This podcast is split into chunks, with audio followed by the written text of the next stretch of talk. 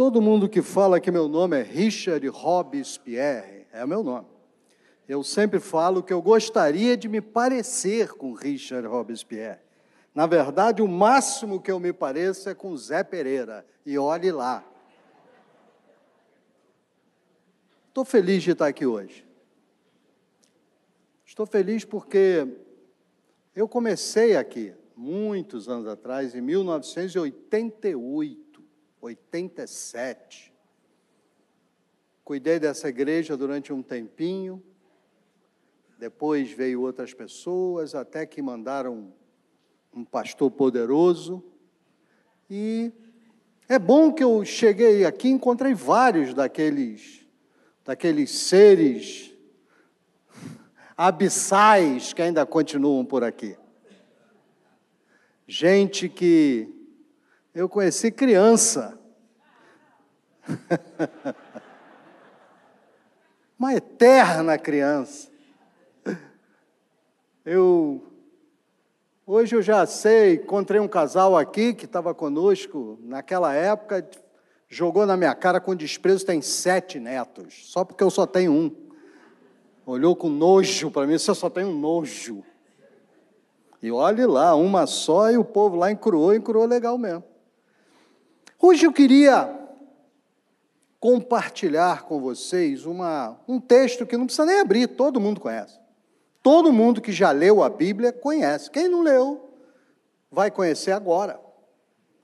Pequenininho o texto, não precisa abrir, você já ouviu.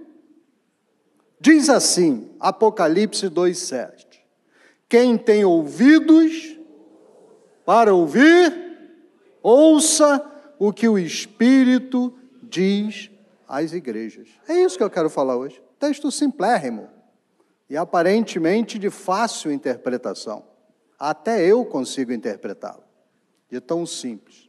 Para você que está em casa e está nos assistindo, eu queria começar a dizer para vocês que esse texto, ele era uma fórmula rabínica. Quando o rabino pregava, no final ele dizia: quem tem ouvidos para ouvir, ouça. E com esse, quem tem ouvidos para ouvir, ouça, ele queria dizer duas coisas básicas. Primeiro, para e pensa no que eu acabei de falar. Para e medita no que eu disse. E a segunda coisa que queria dizer é: uma vez que você meditou, agora pratique o que eu preguei. Nem em Apocalipse, aqui nesse texto, e vai ser repetido cinco vezes a mesma coisa, há ainda um, uma terceira conotação, um terceiro propósito, que era Jesus dizer para João: se lembra que eu falava isso? Se lembra? Sou eu mesmo. Se lembra que eu acabava de pregar para vocês e eu dizia: quem tem ouvidos para ouvir, ouça? Jesus estava, João acabou de ver Jesus de uma forma totalmente transformada. Cabelos brancos como a neve, olhos como chama de fogo, uma língua como uma espada de dois gumes, pés como de bronze. Mas Jesus está dizendo para ele: sou eu. Esse que você acabou de ver sou eu. Ainda eu, se lembra de mim? Então essas essa frase dita pelo Espírito Santo tem pelo menos três propósitos que você precisa conhecer. Primeiro propósito é dizer quem está falando. Então você que ouviu hoje aqui, saiba, quem falou foi o Deus Todo-Poderoso, Senhor do céu e da terra, Jesus Cristo. E ele diz: agora ouça o que o meu espírito está dizendo. Segundo propósito é dizer: você que ouviu, agora pense no que eu falei. E terceiro propósito, você que pensou e que sabe quem falou, agora pratique o que eu estou falando. Quando você ouve e lê o Espírito Santo falando, pare, pense e pratique. Não é para discutir. Eu estou ficando muito, pastor, eu estou ficando muito irritado com o povo de agora. Muito irritado. Porque o povo de agora tem uma frase que vem direto do inferno. Mas eu acho. Eu tinha um escritório de advocacia. E um dos meus advogados costumava dizer isso. Eu acho, e eu respondia com amor, com carinho, para não ferir sentimentos. Você não acha nada. Quem acha é o juiz. Com amor e carinho para não ferir o sentimento. Senão a pessoa pode ficar magoada, né? Então, olha, você não acha nada. Quem acha é o Espírito Santo. Você ou cumpre ou não cumpre. Aquela poetisa chamada Cora Coralina, ela tem uma frase que eu gosto demais. Vou ler para você. Escrevi aqui para não esquecer, porque agora eu já não sou mais aquele garoto que lembrava de tudo. Um garoto que amava os Beatles e os Rolling Stones. Eu não sou mais esse. Ela diz assim: Bem-aventurado quem transmite o que sabe e aprendeu o que ensina. Está cheio de gente ensinando mas não aprendeu. Está cheio de gente falando com uma autoridade que não tem. Então, lá na igreja, eu agora tenho uma prática. Aqui vocês perguntam, quem está visitando? Levantaram 417 pessoas, né? Estão nos visitando. Que é Lá tem dois, três, no máximo, estourando. Eu agora, sabe o que eu faço? Sabe quem ora pelos visitantes? As crianças. Eu chamo uma criança. Você vai orar pelo visitante. Outra criança vai orar pelo enfermo. Sabe por quê?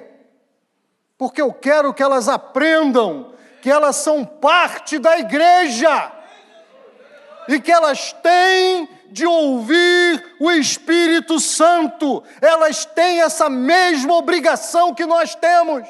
Se nós isolamos a criança, não ensinamos a ela participar, ela simplesmente não participa, não sabe, não conhece e não sente que tem obrigação.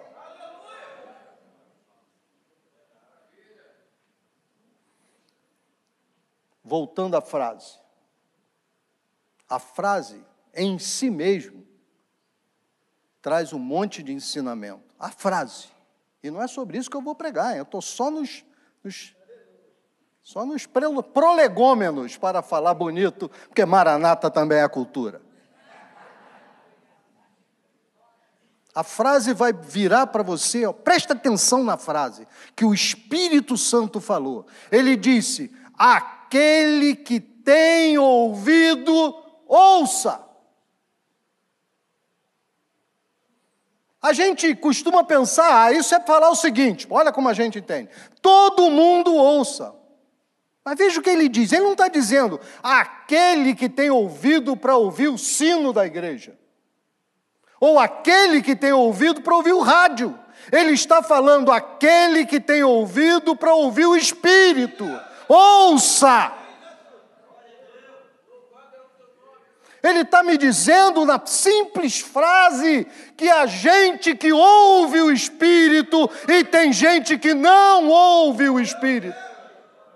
Ele está dizendo que se você tem ouvidos para ouvir o Espírito, então ouça, mas se você não tem ouvidos para ouvir o Espírito, ai de você. Ai de mim!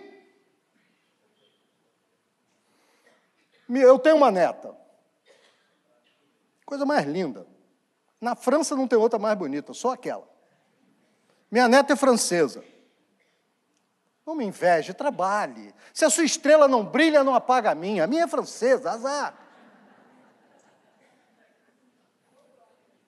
Na igreja que ela frequenta, olha que coisa interessante. Eles pegaram e ensinaram para ela aquele texto de Samuel: Senhor, fala, Senhor, o teu servo ouve. Ensinaram na escola dominical. E deram um trabalho de casa. Disseram para ela: agora, essa semana toda, Chloe, Chloe Martins, é o nome dela, desculpe. Não fique me invejando. Eles disseram, Chloe, você vai orar e vai ficar cinco minutos calada. Eu sei a dificuldade que a minha neta tem para ficar cinco minutos calada.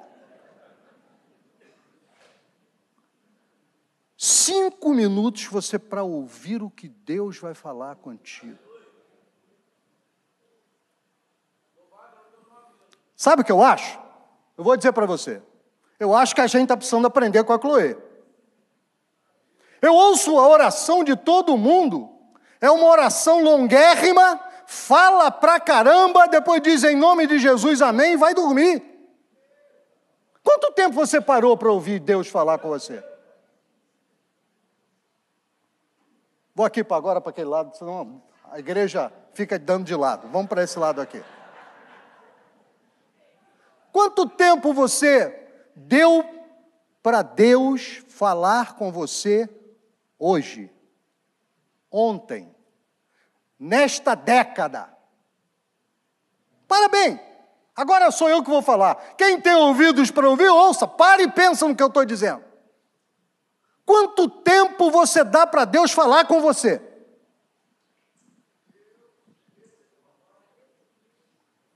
Então, ele diz: você que tem ouvido, ouça. Isso não é um ouvido, não é esse ouvido é ouvido do Espírito. Porque ouvir o Espírito, até o surdo pode ouvir. Lá na Maranata, lá da Tijuca, caiu um endemoniado. Plum! Estava uns pastores, mas quem chegou primeiro lá? Um mudinho. E o pastor me contou, quando eu vi um mudo chegar, ele disse, agora eu quero ver. Como é que mudo repreende demônio? Como é que repreende? Diz que o mudinho chegou, ajoelhou, abriu o olho do endemoniado e fez assim. E Deus libertou. Você está pensando que precisa daquela parangolé todo, em nome de Jesus, sai! Não, não precisa nada disso. Não é a tua força, é do Espírito. Então, eu quero dizer para todo mundo que está aqui, você que tem ouvidos para ouvir o Espírito Santo de Deus, se você não ouve o Espírito Santo de Deus, precisa começar a buscar ouvir o Espírito Santo de Deus. O que Deus tem para você, ouça o que o Espírito diz para você essa manhã. Você precisa parar e me ouvir. Você precisa parar com esse negócio de fazer tudo no impulso. Para, me ouve, depois haja. Primeiro para, depois ouve, depois age.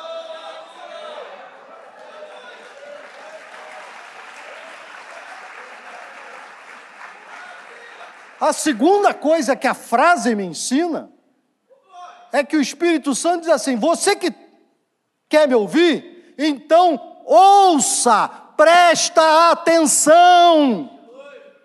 Ouvir não é escutar. Um conhecido meu estava, o filho dele falando com ele, e falando, e ele, criança, pequenininha, e pai, pai, pai, pai, e ele olhando o mundo. Diz que o menino parou, pegou a cara dele, puxou e disse assim: Olha para mim. Eu acho que o Espírito Santo está precisando fazer isso com a gente, hein?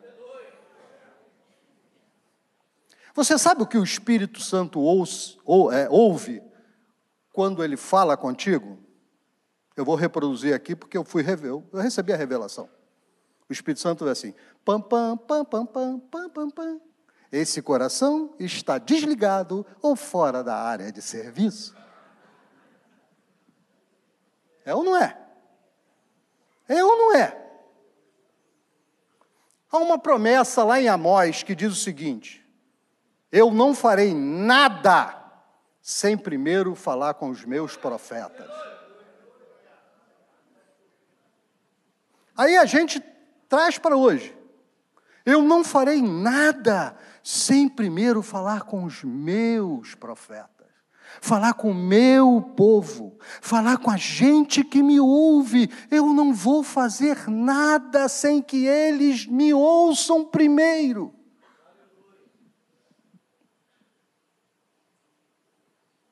Então, primeiramente falou, você tem que ter ouvidos para ouvir. Segunda coisa que ele falou, se você já tem esses ouvidos, então para e ouve. E a terceira coisa, que é o que eu vou pregar, até agora foi só prolegômetro, foi introito, introito. Você ouve o que eu falei às sete igrejas. O que eu falei às igrejas. Todo mundo que está aqui hoje, está nos ouvindo, está em casa, não interessa, saiba, você precisa ouvir o que o Espírito Santo falou às igrejas. O que, foi que o Espírito falou às igrejas? Primeiro, nós temos que entender, porque basicamente, sabe, pastor, às vezes a gente entende que é o seguinte: são é aquele início de Apocalipse.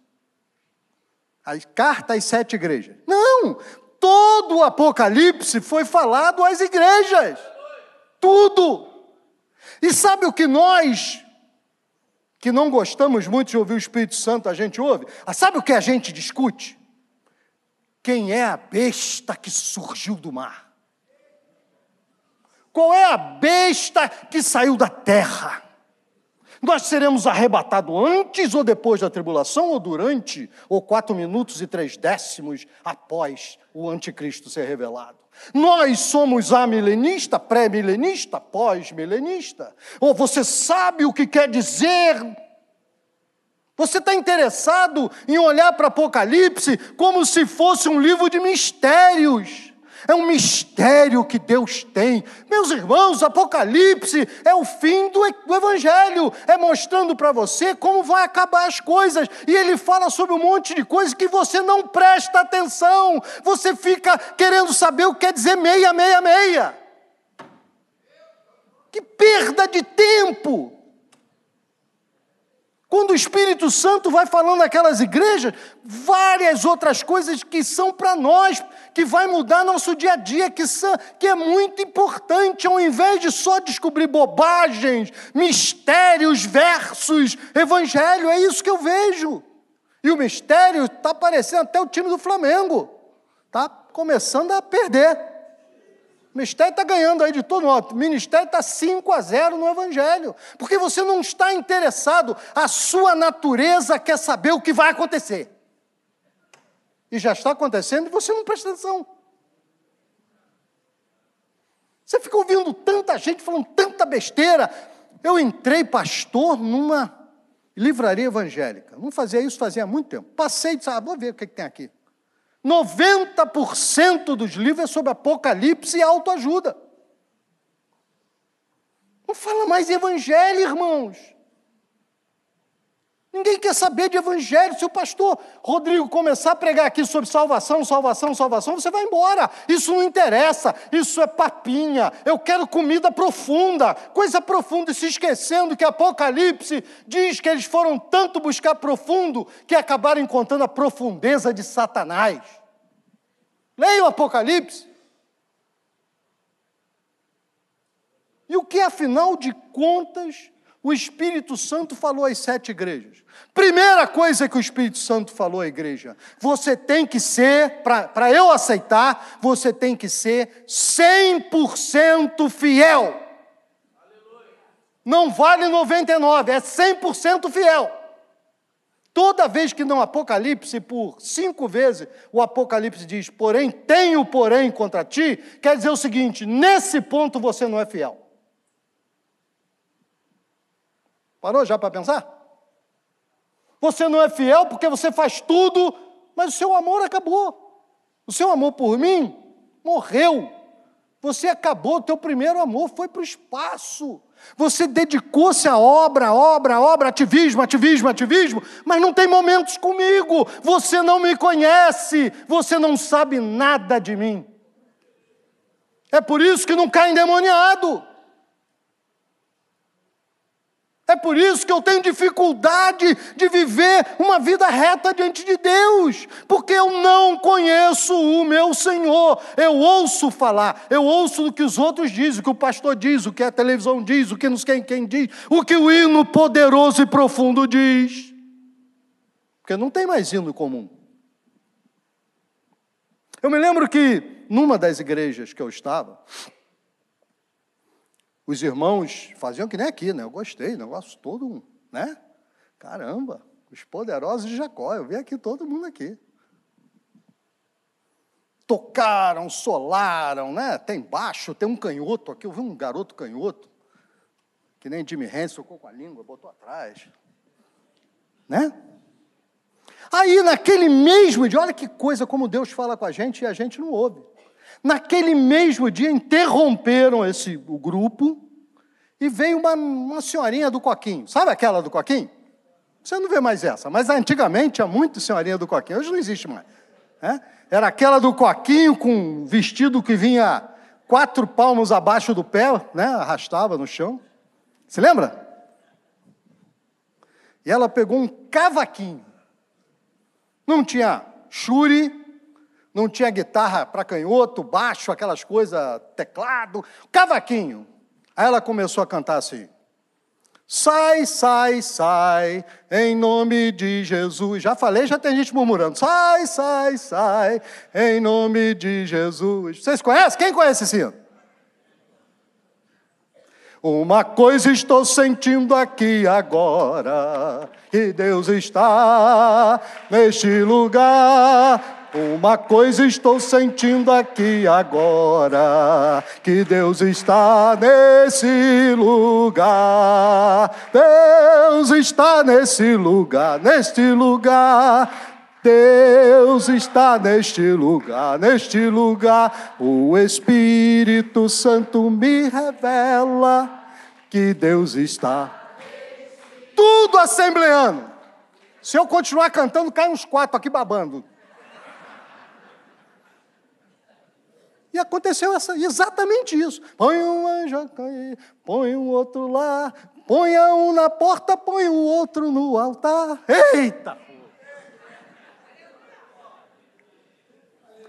Os irmãos começaram a se alegrar. E eu fui ao banheiro, eu tinha ido ao banheiro. Quando eu fui ao banheiro, tinha um reclamando. A gente faz tudo legal, vem essa velha com, com cavaquinho.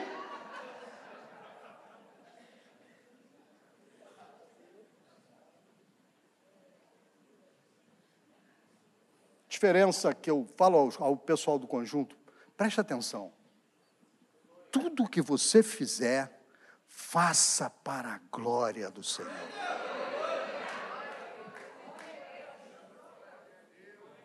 Vai cantar? Para a glória do Senhor. Vai tocar? Para a glória do Senhor. A velhinha com o cavaquinho estava fazendo para a glória do Senhor. Essa é a diferença essencial que eu tenho visto. Agora, quando você olha, duas igrejas não têm repreensão, elas foram fiéis. Esmirna e Filadélfia. Olha, elas não eram as maiores igrejas. Hoje em dia, a igreja poderosa é que está lotada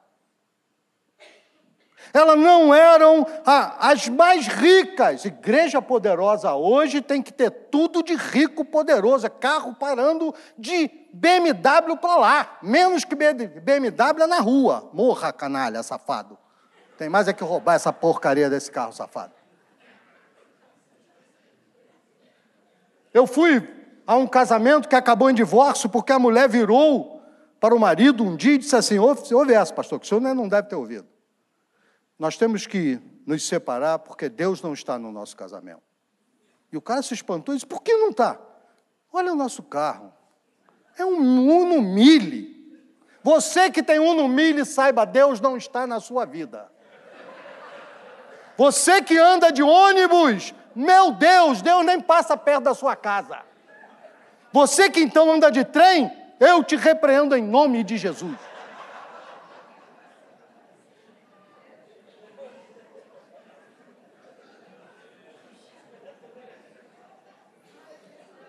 A igreja de Esmirna e a igreja de Filadélfia não eram ricos, não eram grandes, não eram poderosos, foram as mais perseguidas. Porque se você tiver um problema, pastor, é porque Deus não está na sua vida.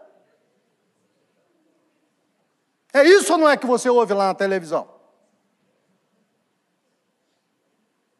Se você tem um problema, uma doença, se você perdeu o emprego, se você está atravessando uma batalha terrível, saiba, Deus não está na sua vida. É isso que eles falam. Mas Esmirna e Filadélfia foram consideradas fiéis exatamente porque passaram por isso e não desistiram. Você que está aqui e está em luta, saiba o que o Senhor exige de você. Não é nada disso, é que você continue cristão. É isso. Eles foram fiéis, elas eram fiéis, porque pagaram o preço. Você está pensando que ser cristão não paga preço, não, irmão?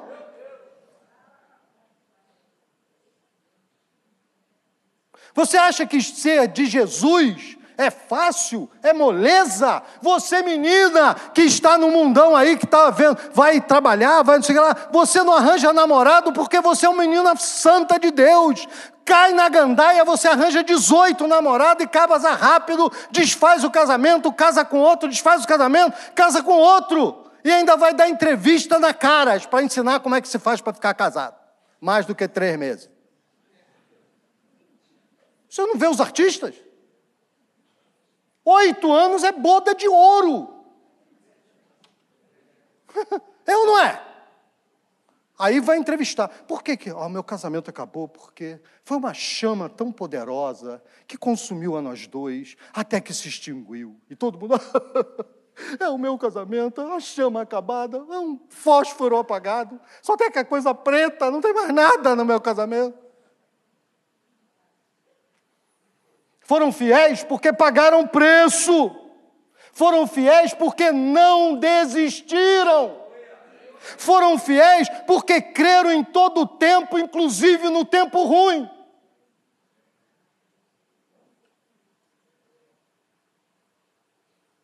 Então, seja fiel. Amanhã de manhã, quando você levantar, se levanta mesmo com dor. Minha mulher está com câncer, ficou cega por causa do câncer. Nesses últimos dias quase não conseguiu, eu tive que dar comida para ela na cama. Ela continua crendo em Jesus. Crê em Jesus, mesmo sendo perseguido lá no teu emprego. Crê em Jesus, mesmo doente, crê em Jesus, mesmo que você esteja emocionalmente abalado. Crê em Jesus, mesmo que você seja autista. Crê em Jesus. Na minha igreja tem um autista. É o primeiro a chegar para a escola dominical. Ele usa uma camisa do Flamengo, o garoto é bom, tem coisa boa, o garoto é flamenguista. Vamos dar. Vamos olhar para esse menino e dizer: esse garoto é bom, garoto gente boa. Ele vai para a igreja com a camisa do Flamengo e um negócio aqui na cabeça, na, como é uma, não sei como chama assim, para segurar o cabelo que ele não tem, mas ele usa lá, escrito, sei lá, CRF. Garoto bom, garoto. É autista. É autista. Tem igreja que tem gente, tem paralisia. Eu vi chegando aqui falando sobre paralisia cerebral. Aqueles meninos, oh, oh. pois é, está lá na igreja, glória a Deus. Pastor Jorge me contou que ele estava na casa dele lá, que ele tem uma casa lá de praia, lá em Arraial do Cabo, e ele foi uma igreja. Chegou à igreja, tinha um microfone no chão. Um microfonezinho no chão, ele ficou olhando, eu não entendi. Pensou que alguém ia. Né? Sapatear, né? Está na moda, de vez em quando aí tem uns crentes sapateando, né? Daqui a pouco entra o pastor, alguém segurando o pastor no colo. Deitou o pastor no chão. E ele deitado, porque ele era tetraplégico, ele pregava no chão. Mas manteve-se fiel. Você está na luta? Você está abalado? Você está duro? Está devendo só duas pessoas, Deus e o mundo? Levante-se amanhã e seja fiel. E se você amanhã levantar com tudo isso e continuar crendo que Jesus é Jesus, o Deus poderoso, isso é milagre, é o Espírito Santo falando com você.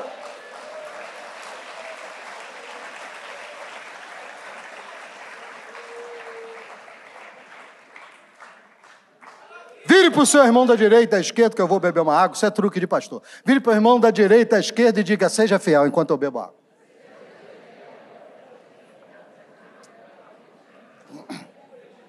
Toda vez que o pastor disser para você vire para a direita, para a esquerda, é porque ele quer beber uma água. Segunda coisa que o Espírito falava às igrejas: se tropeçar, ainda assim há solução. Eu quero falar com você que tropeçou. Lógico que aqui não deve ter ninguém, só lá em Copacabana tem gente que tropeça. Aqui não, todo mundo é, pô, Campo Grande, que é isso, gente? Olha o tamanho da igreja, estádio, irmão, estádio. Mas eu quero falar com aqueles poucos que estão aqui que tropeçam. Se você tropeçou, ainda tem solução. Você que está em casa, se você tropeçou, ainda tem solução. Apocalipse é o tempo todo o Senhor falando: arrepende-te, porque senão eu venho e eu sou obrigado a fazer isso, aquilo, mover o teu, teu candelabro, eu sou obrigado a fazer isso, eu sou obrigado a fazer. Irmãos, então eu quero dizer para você: a solução é se arrepender. Minha filha tinha dois, três anos. E eu estava viajando, eu era da Marinha nessa época, estava fora, meses fora. E eu chego em casa, meses fora. E eu só penso uma coisa, pô, ainda não está na hora de dormir, né? Entendeu, né, irmãos? Entendeu? Não vou falar mais nada para você, porque tem crianças aqui. Eu só pensava, meu Deus, ainda falta uma hora para a gente dormir, duas horas para a gente dormir, até que chegou a hora bendita, nós vamos dormir. Ô, oh, glória! Mas na hora que eu, chegou a hora de dormir, minha filha disse: Agora eu vou dormir com vocês. Olhei para minha filha e disse: Minha filha, não dá. Papai não vai dormir direito se você estiver comigo. Ela disse: Não, mamãe, eu quero dormir. Mamãe, eu quero dormir. Não, não dorme, não dorme, dorme, não dorme. Eu digo: Não, não, para, para com isso, para, pá!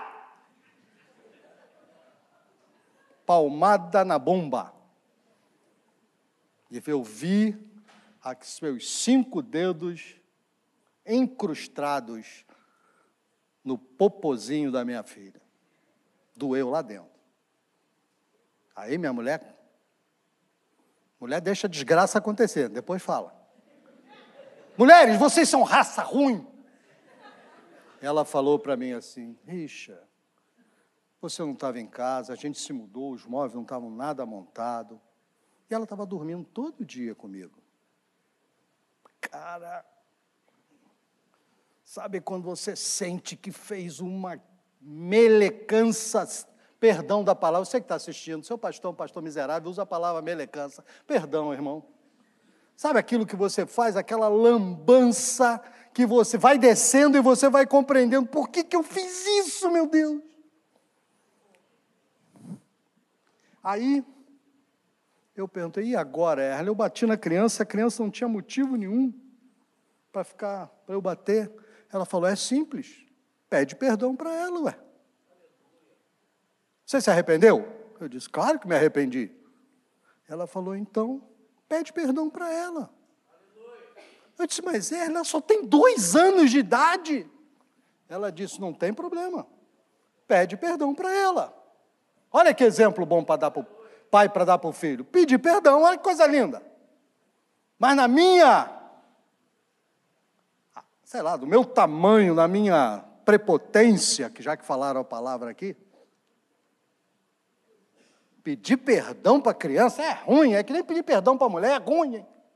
Pede perdão, não peço de jeito nenhum, é ruim. Hein? Mas é sua mulher, não, não peço.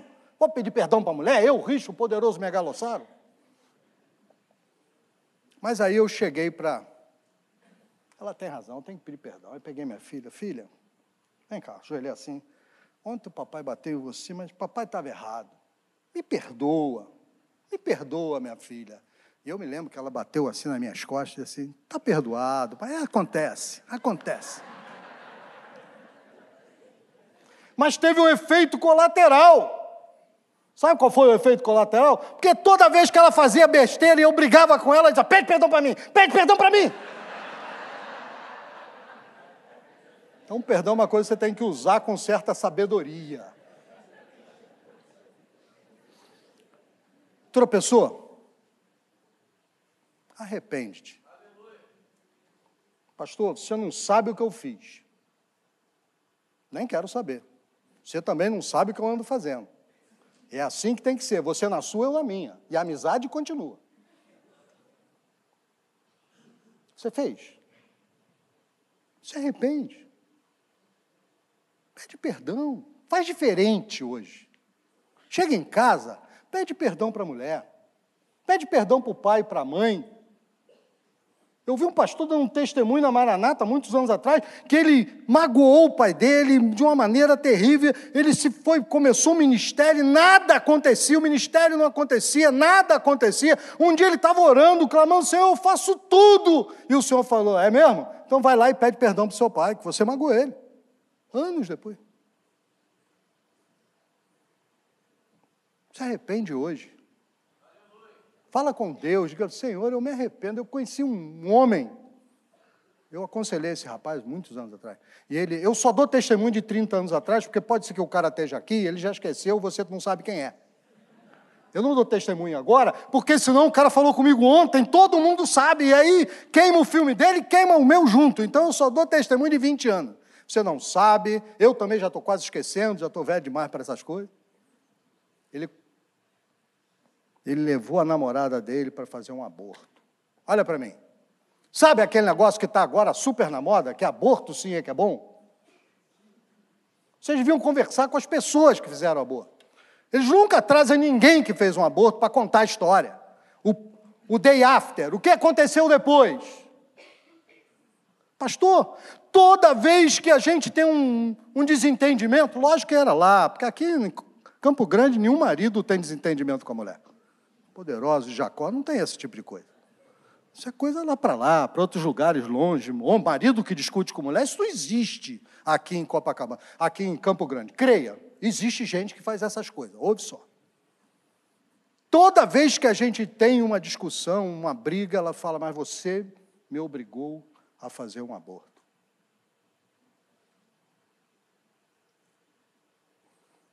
E eu fiquei ouvindo e pensando, meu Deus, e tem gente que ainda diz que isso é bom. Anos depois, ainda era motivo de choro e ranger de dente. Talvez aqui tenha alguém que já tenha feito isso. Se arrepende.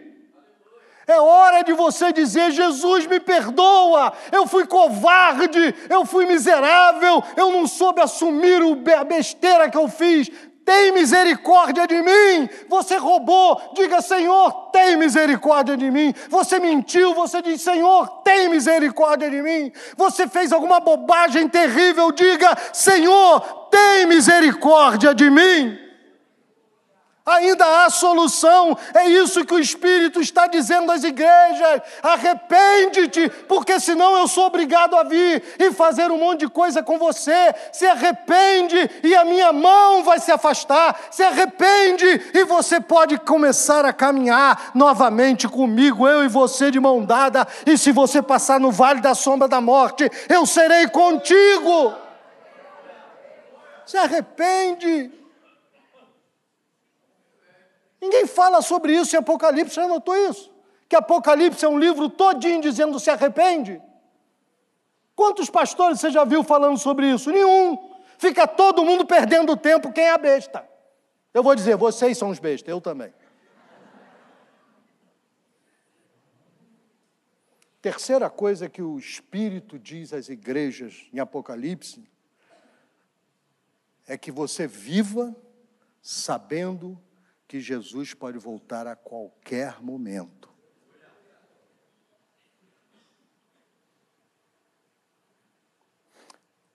Salmo 41, em português, diz assim: Esperei confiantemente pelo Senhor que inclinou seu ouvido e me ouviu. No original, diz assim, eu gosto muito mais do original, tanto em grego como em hebraico. Diz assim: Esperei esperando pelo Senhor. Entendeu qual é? Acorda esperando, será que é hoje?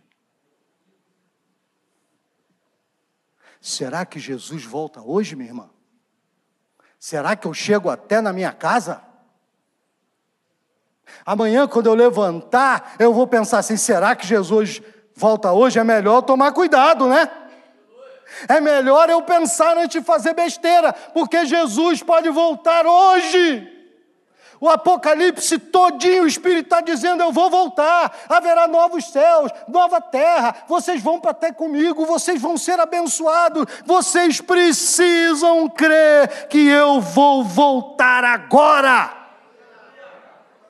Pastor, você quer saber uma coisa que me irrita? Você já viu que eu sou irritado, né? Antigamente, não se passava três cultos sem que alguém cantasse este hino. Esqueci. Ficar velho é fogo. É. o rei está voltando, o rei está voltando.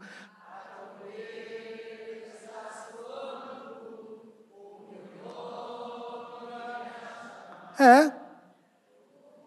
Não era assim? Não passava três cultos sem você cantar esse hino. Cristo vem me buscar, para o céu me levará. Cordeiro prometido voltará. Cristo vem me buscar, para o céu me levará.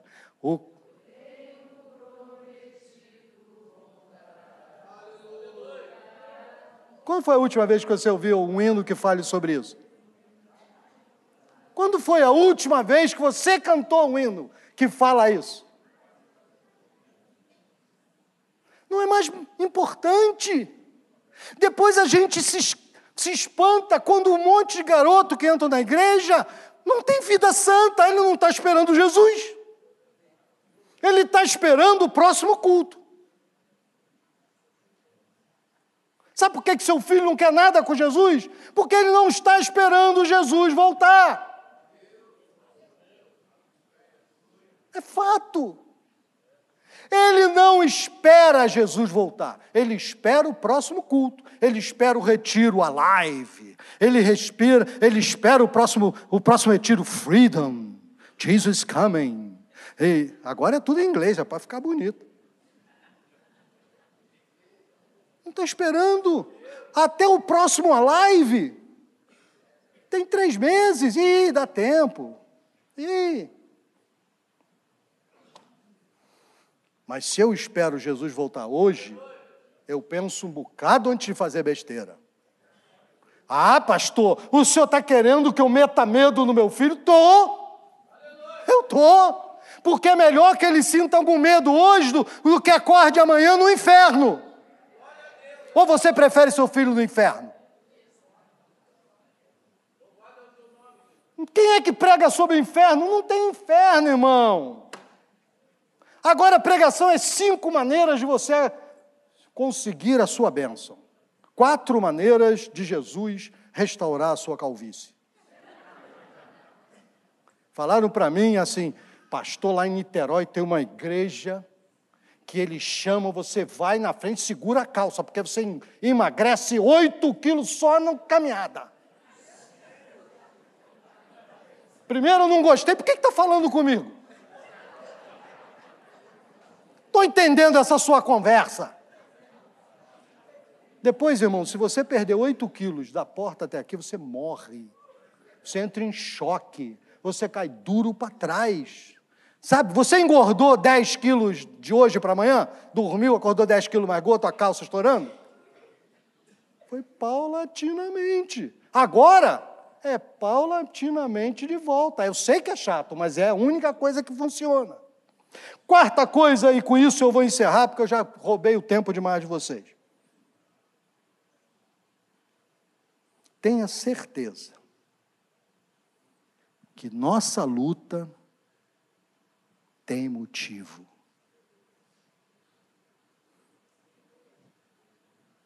Seu sofrimento não é sem motivo. Sua batalha não é sem motivo. Motivo é isso que o Espírito Santo fala o tempo todo às igrejas. Vocês estão sendo perseguidos porque vocês creram em mim. Vocês estão sendo pisados porque vocês creem em mim. Você está sendo tocado assim porque vocês creem em mim. Eu, muita gente está indo para a cadeia naquela época e está sendo assassinado porque vocês creem em mim. Vocês têm motivo para o sofrimento. Não é sem razão. Tudo que você passa tem motivo. E agora eu vou falar o que interessa. Tudo que você passa tem recompensa. Nessa vida ou na próxima. Você pensa que ficar solteiro, solteira, não vai ter recompensa? Você está errado. Muitas vezes casamento é verdadeiramente um problema. Ficar solteiro é livramento de Jesus. Tem marido que vira ministério. É ministério. Que, qual é o seu ministério? Cuidar dessa coisa aqui. Qual é o seu ministério? É batalhar noite e dia para levar esse estrupício para o céu. É chamado. É graça. É graça sobre graça. Lá na glória vão perguntar assim: Você era casada com fulano? Era galardão de profeta. Aquele negócio de Jeová Jirê, que cantaram aqui, o que vai proporcionando tudo, o que vai dando tudo, vai provendo tudo, é isso. É, é você vai se recebendo. Eu estava na, na estrada, parei minha mulher não está aqui, eu posso falar. Parei para comer um quibe com bastante pimenta. Você sabe, isso praticamente faz sucesso. É uma coisa boa para a saúde para caramba, né? Você já parou para comer aquele quibe Lázaro? Já é de três dias, já cheira mal?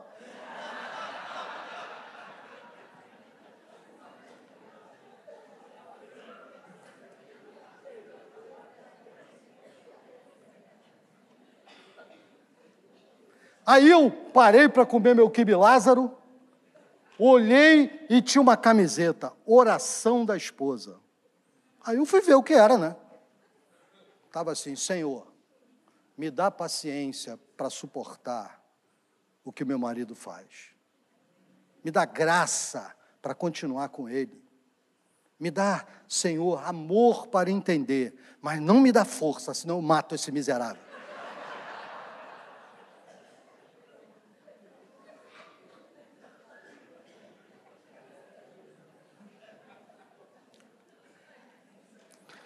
Quem fez essa camiseta tinha um ministério.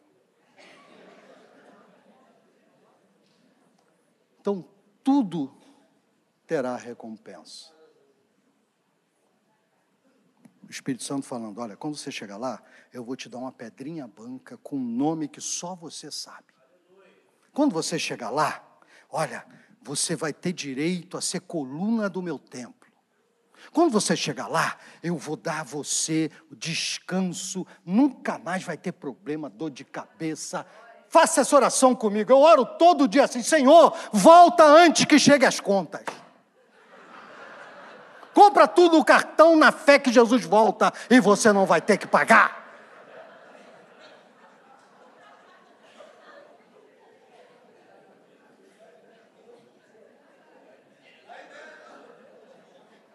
Jesus volta antes.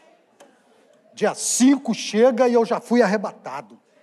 Ou você pode orar diferente, Senhor, eu tenho certeza que eu morro antes. Também vale. Você quer orar assim? Ora sim, Senhor, mata. Fulmina que eu estou pronto. Tudo vai ter recompensa.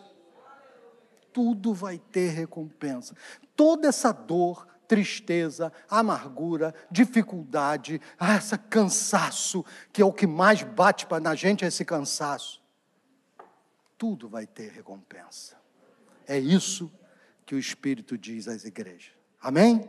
Deus abençoe você.